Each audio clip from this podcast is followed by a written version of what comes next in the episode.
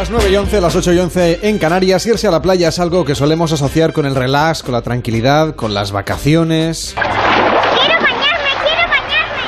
Sí, sí, pero irse a la playa no es siempre algo tan plácido. Y el cine se ha encargado a menudo de recordárnoslo.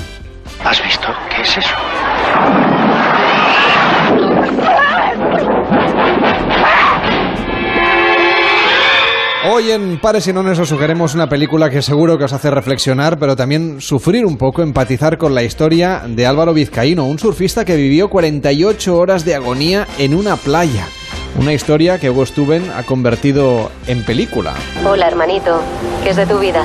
He hablado con mamá, te echa de menos. Ya sabemos que has desaparecido para encontrarte esas cosas. Pero podrías llamar alguna vez, ¿no te parece? Papá está peor, más débil. Bueno, eso es todo. Sé que no aguantas las charlas. Que te quiero, chaval.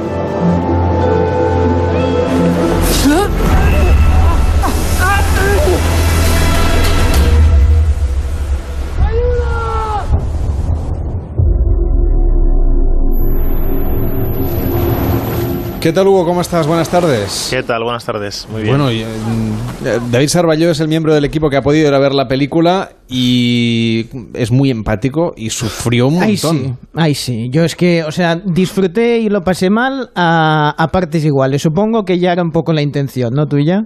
Sí, bueno, realmente era, un era una película como muy apetecible, ¿no? De rodar y, y me, apete- me apetecía mucho que fuera una película, como tú dices, ¿no? Como que te traspase la piel y que de una manera u otra te, te la lleves a casa, ¿no? Porque, Carlas, es una historia de, de superación, ¿eh? la, de, la de un personaje pues que, que tiene un accidente y tiene que intentar, pues bueno, sobrevivir, pero que también eh, lo que nos hablas, Hugo, es de, de sensaciones que van por dentro, es decir, de lo que es la, la culpa y una posible redención, ¿no? Sí, la película iba más allá de, de una, un, de un surfista que se cae por un acantilado, vamos. A mí lo que más me atrajo de la historia no fue solo la acción, que era muy atractiva, que podía aparecer en cualquier película americana, sino la parte emocional, ¿no? Porque al final la película es un, es un viaje sensorial y sin duda es una historia de supervivencia en lo físico y de, y de superación en lo emocional, ¿no? que es la parte más complicada, porque quedarte solo eh, en estas circunstancias y, y al borde de la muerte y aceptar que vas a morir, creo que te lleva a lugares muy oscuros ¿no? de, de ti mismo y, era muy atractivo. Álvaro se fracturó la cadena por tres puntos, la cadera por tres puntos en este caso, y sufrió una herida muy importante en la mano. Estuvo solo esas 48 horas y, y eso lo tratas de trasladar a una película. A mí me sorprende mucho la, la capacidad de contar una historia prácticamente. Hay otras intervenciones eh, más breves, pero con un solo protagonista. Bueno, al final siempre lo hemos visto en películas americanas, ¿no? La gente siempre que, que habla de la película se hace referencia a 127 horas, por ejemplo, ¿no? Hmm. Lo que pasa es que 127 horas es una película donde los protagonistas han pasado por la misma, eh, el mismo nivel emocional en el suceso, pero son películas diferentes, ¿no? Y, y es verdad que en España no se suele dar mucho este tipo de películas, ¿no? Quitando lo imposible de Bayona, pues eh, jugar con el género de survival, pues como que no... no Es un no género se- en sí mismo Sí, esto del es, es un subgénero Me de survival, ¿no? Que a mí me gusta mucho. Esto es, es una película de aventuras, es una película de- es un survival, está muy bien, ¿no? Aquí Hugo combina mm, dos tipos, digamos, de, de forma de mirar lo que está, lo que está pasando. Una es preciosa, eh, digamos, más que vista de pájaro hoy en día ya tenemos que decir a vista de dron, con unas imágenes espectaculares, porque aquí hay otro protagonista, no solo es Aura y Alain, sino también la isla, ¿no? Fuerteventura, en ese sentido de que es espectacular y esas vistas son maravillosas. Pero Hugo, donde más me impresionas es cuando coges la primera persona y esa cámara va siguiendo y sobre todo va buscando en ese espejo y ya más concretamente en esos retrovisores, ¿verdad? Eh, a que el personaje principal se mire a sí mismo y también mire para atrás, ¿no? Claro, al final es una película que parece muy grande, pero está contado desde un punto de vista muy pequeñito, ¿no? Desde las emociones. Y es verdad que, que rodar en Fuerteventura es un lujo y, y es verdad que todo es muy bonito, pero es, es muy duro, es muy, es muy complicado rodar allí por el tema de, de que, bueno, pues mm, uno de los retos de la película era rodar en los, en los escenarios reales donde sucedió, donde Álvaro se quedó colgado, donde resbaló eh, y donde estuvo a punto de morir en el agua. Entonces, claro, eh, no sé si habéis leído alguna entrevista de Spielberg de Tiburón, pero rodar en el agua es, es una locura. Vamos a hablar enseguida de eso, también sobre la arena, porque no se podían Sí. dejar huellas, luego te preguntaré cómo lo habéis hecho. Pero déjame que salude a Álvaro Vizcaíno. ¿Qué tal Álvaro? ¿Cómo estás? Buenas tardes. Hola, ¿qué tal? Oye, ¿qué ha supuesto para ti volver al escenario de tu propia historia y sobre todo asistir algunos días al rodaje para vivir en primera persona de nuevo aquello que te cambió tu manera de pensar y de ser en 48 horas? Eh, pues nada, volver. eh, había vuelto alguna vez por mi cuenta, una vez en concreto, y fue como una especie de, de intentar volver ahí para reconciliarme con el lugar, ¿no? Porque realmente, bueno, es espectacular y, y quería volver a verlo desde otra perspectiva y, bueno, eh, no fue tan molono, digamos, volver a la playa, me tumbé allí en el sitio donde estaba y tal, porque tuve que bajar por el acantilado, por la zona que yo iba a bajar, y me di cuenta de que, joder, que, que no, es que, que es bastante peligroso meterse por ahí. Hombre, lo has comprobado en primera persona, ¿eh? Sí. Que es peligroso. Sí, sí, sí. Esta vez no fui solo, pero pero bueno, no, estuvo estuvo muy bien luego porque como íbamos con el equipo y tal y, lo analizábamos un poco más eh, con otros ojos, ¿no? Técnicamente y luego ver pues eso a los especialistas colgados con eh, sabes, con los arneses y tal, la verdad que estuvo muy bien. No, no, que casi podéis hacer, perdona, la próxima de Misión Imposible. Oye, Hugo, adelante, ¿eh? Porque... Sí, no, aquí tenemos en, ya en España tenemos a Len Hernández, que es el nuevo Tom Cruise. eso, que eso Sí, te sí. digo. En este caso, por ejemplo, también imagino que eh, al ver la película y ver tu propia historia, claro, hay licencias cinematográficas, licencias que, que son necesarias a veces para hacer una película. ¿Qué tal te ha dejado Hugo en la pantalla, Álvaro? Pues, hombre, por un lado la, acción, el accidente y, todo lo que va aconteciendo, la verdad es que está muy, muy conseguido y muy bien retratado, porque todos los pasos están ahí. Eh, luego, con respecto a lo que él decía de hacerlo lo más eh, cercano al- a mi vida allí, pues eh, también, ¿no? Ha, um, abstraído algunas situaciones de mi vida y las ha metido ahí. Incluso estaban mis amigos también ahí actuando, ¿no? Y pillando bolas y tal. O sea que tiene, es una peli de verdad. Y con gente de verdad y con ambientes de verdad. Y luego, bueno, pues el personaje tiene ahí sus, sus puntitos, algunos un poco más así, como, no sé, no sé cómo decirlo. Tipo, la verdad que al principio yo decía, el primer día que me lo que hablé con Hugo decía, joder, ese tío es un poco así, ¿no? No quiero decir cómo, ¿no? Pero... Sin spoilers, sin decía, spoilers. eh, no, claro, me, me, me empezaban a dar picores por todos lados, digo, ostras, me, ¿este soy yo?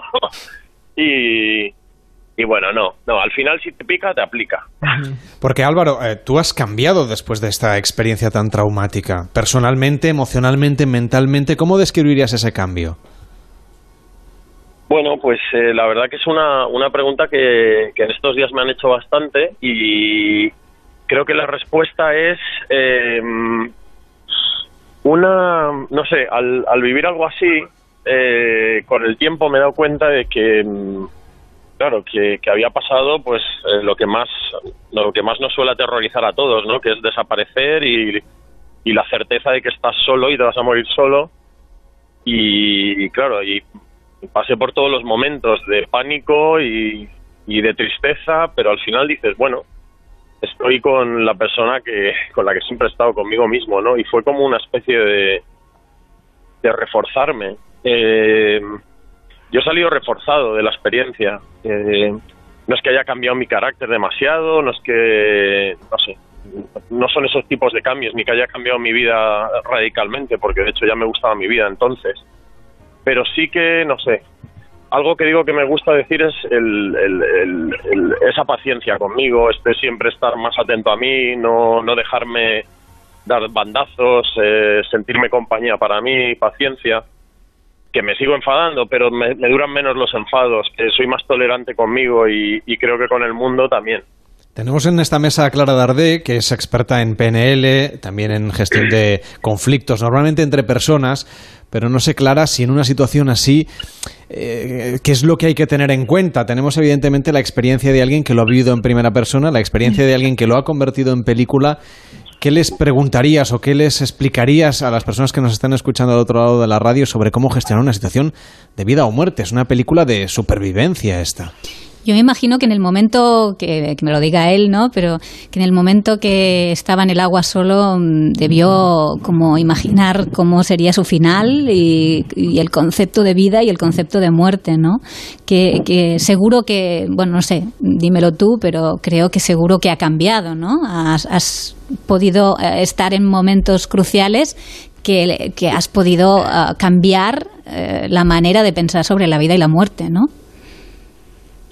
Eh, es muy curioso que, que a veces la cercanía a la muerte trae un mensaje de vida. Exacto. Eh, es muy curioso como hablar de la muerte así como algo más, bueno, algo que va a pasar. Sí. También hablar de ello sin miedo, porque en el en el último momento eh, morirse puede ser algo, pues esto, ¿no? Como un drama, algo trascendental y tal, o también puede ser algo más tonto y ridículo de lo que nos queremos. O sea, porque yo sentía las dos cosas. Claro. Sentía, pero qué idiota soy, me voy a morir aquí y, no pasa nada. Ya. y, no va a pasar nada, se acabó, me voy a ahogar ahora mismo y se acabó. Por otro lado, la inmensidad del, de la cuestión también, es que eran las dos cosas a la vez, era una paradoja. Claro.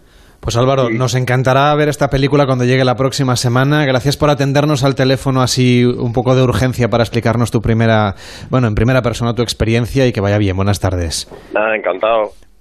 Hugo, con todos estos elementos, claro, hacer una película donde se pueda mostrar, sí, planos fantásticos del lugar, porque es maravilloso, aunque sea peligroso, como nos acaba de contar Álvaro, pero al mismo tiempo mostrar esa evolución personal, esa transición de supervivencia, esos pensamientos, convertirlos en, en una escena cinematográfica, a mí de entrada se me antoja todo un reto.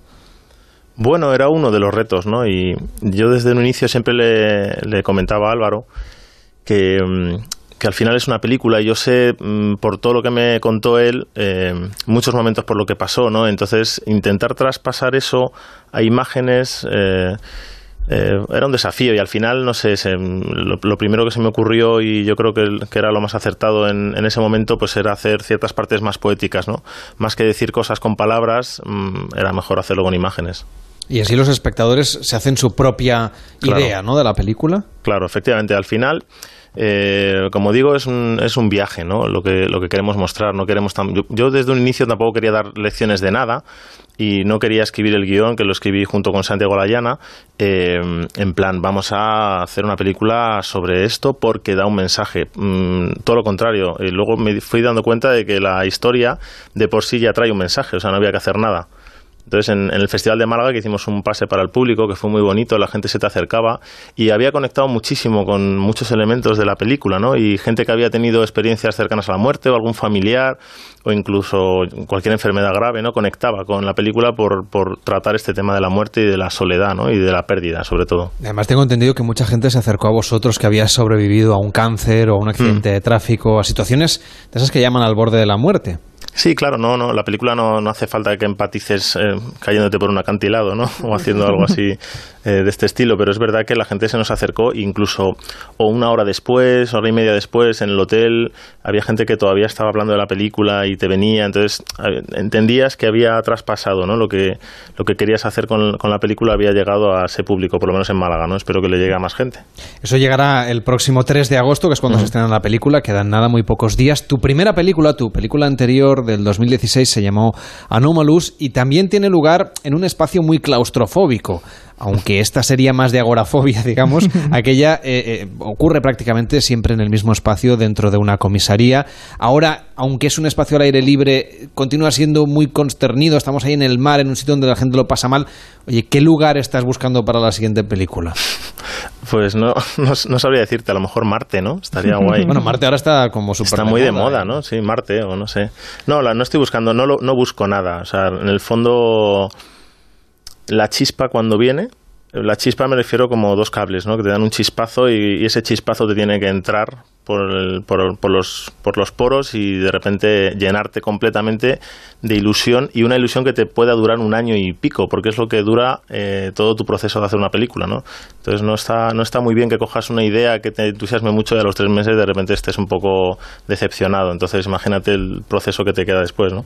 Pues tenemos esa película que ya está casi casi, bueno, siendo repartida entre los cines, el 3 de agosto llega a la cartelera. Tengo alguien que quiere hacerte una pregunta también del equipo del programa.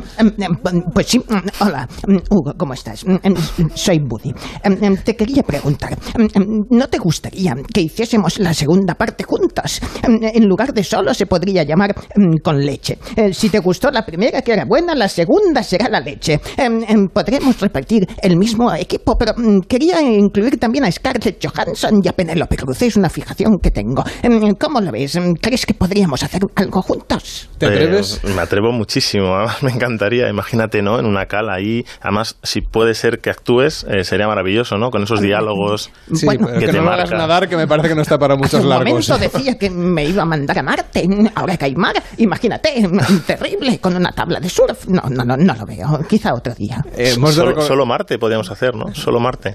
Ahí, solo Marte. Hombre, sí. Vale, pues solo por recordar que, que Solo, la película de Hugo Stuben, estará en la cartera conviviendo con otra Solo, que todavía queda por ahí en algún otro cine, que no tiene nada que ver con el universo de la Guerra de las Galaxias, pero que sí que coincidisteis casi en el espacio y en el tiempo, porque una parte del rodaje de la película Solo del universo Star Wars coincidisteis en, en el mismo lugar de rodaje también durante unos días. No sé si llegasteis a intercambiar alguna idea, pero en cualquier caso es una curiosidad, ¿no? Sí, la verdad es que cuando llegué allí est- estaban ya que se, se iban, ¿no? Entonces habían cogido el halcón y se, y se iban, se iban ya. Es que iban en el halcón, todos, ¿sabes? Es más rápido. Así ruedan las películas a toda leche, claro. Entonces eh, había mucha parte del equipo español que también trabajó en la nuestra. Y es muy curioso porque nosotros fuimos a esas dunas, a esa parte de Punta Paloma, porque la historia sucedió allí. En- y ellos fueron porque es un sitio espectacular. Entonces, eh, el otro día, no he visto todavía la película, eh, espero que nos hagan un homenaje. Vamos, que mínimo, que mínimo, espero eso.